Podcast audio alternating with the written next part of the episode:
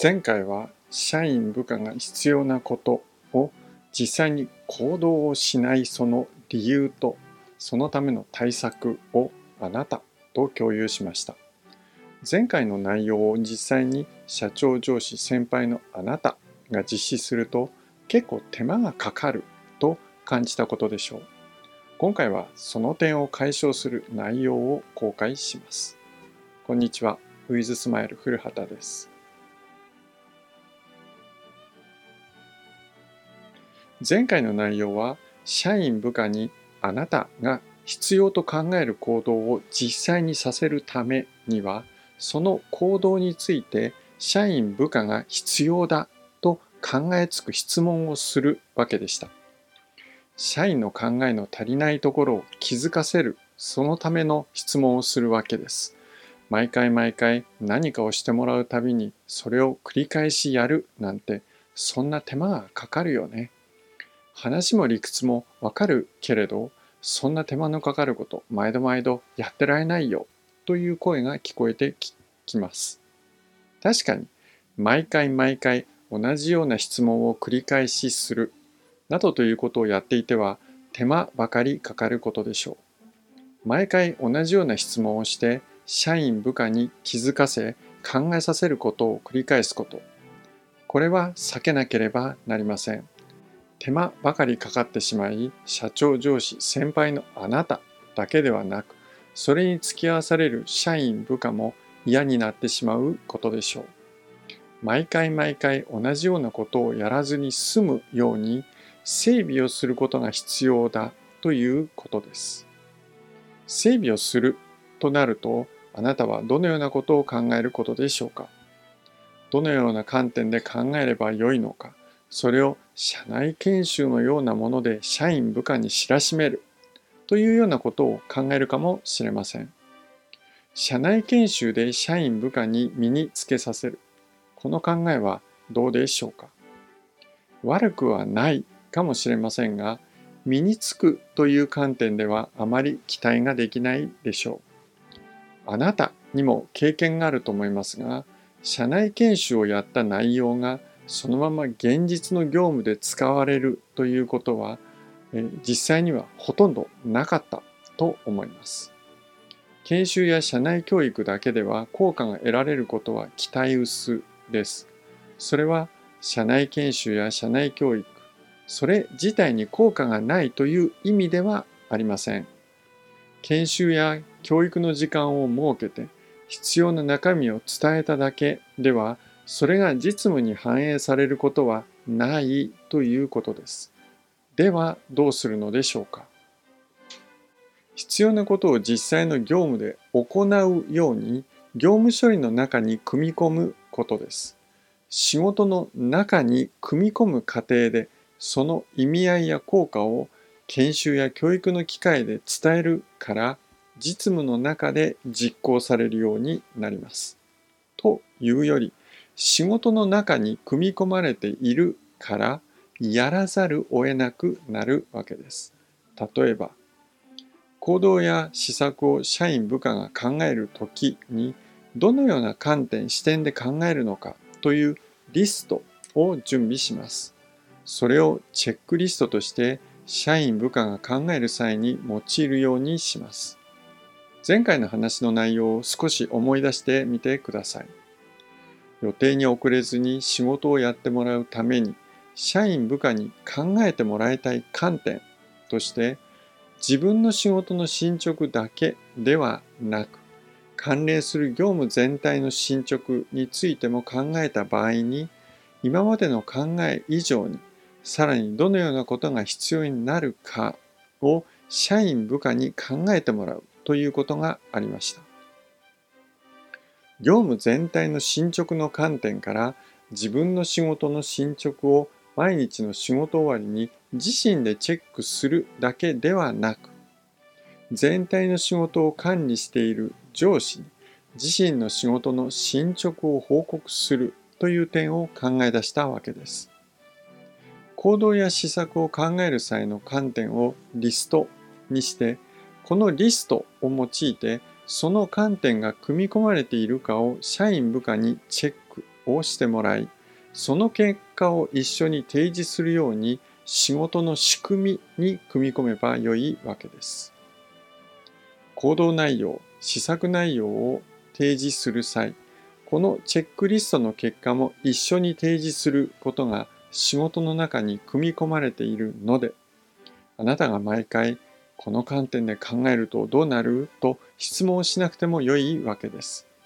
行動内容や施策を考える際に必要な観点でチェックされるわけです。このチェックリストの話をすると仕事業務に組み込むと社員部下がやるようになることはよくわかる。しかし、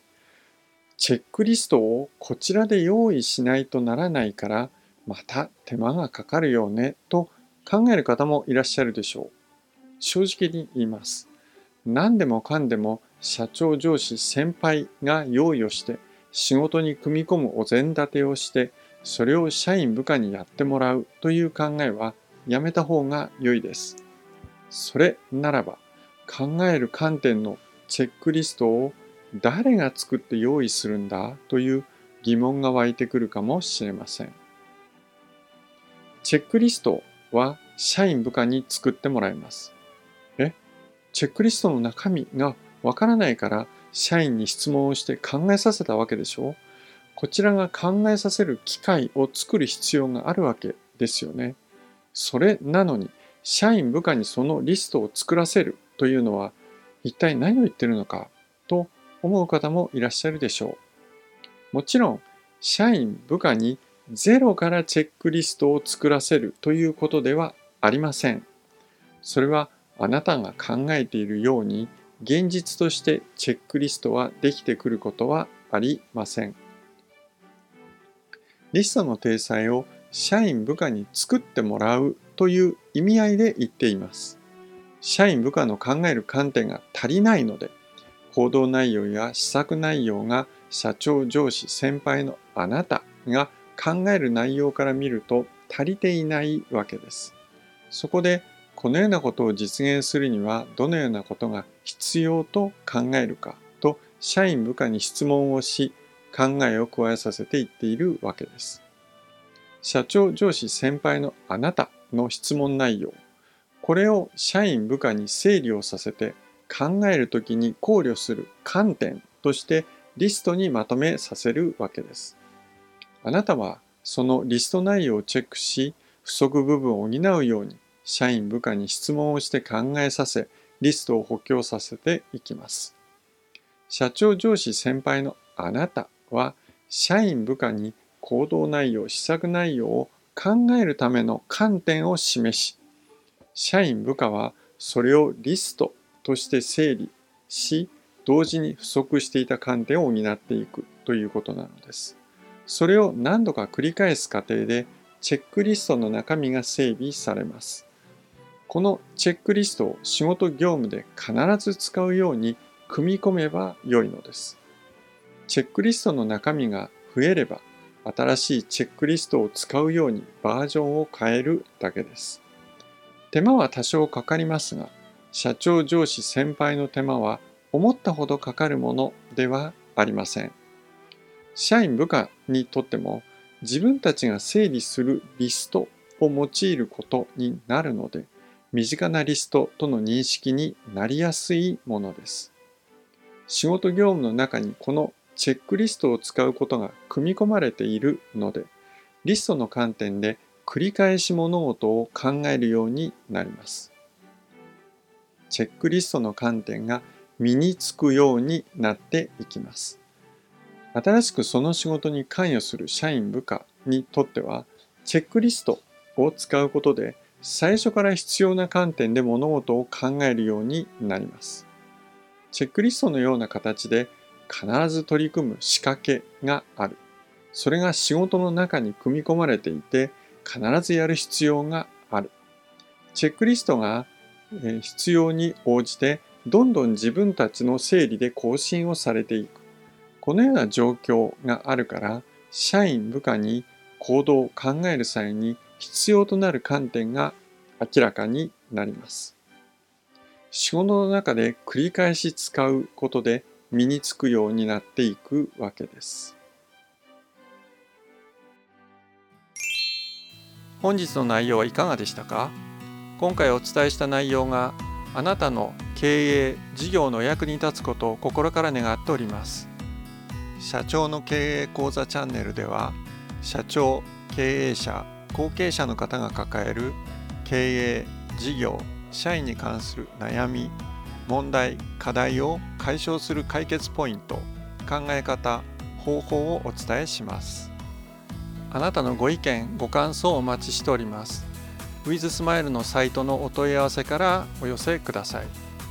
ウィズスマイルのサイトでは記事レポートセミナーの情報を提供しております URL ws-2000.com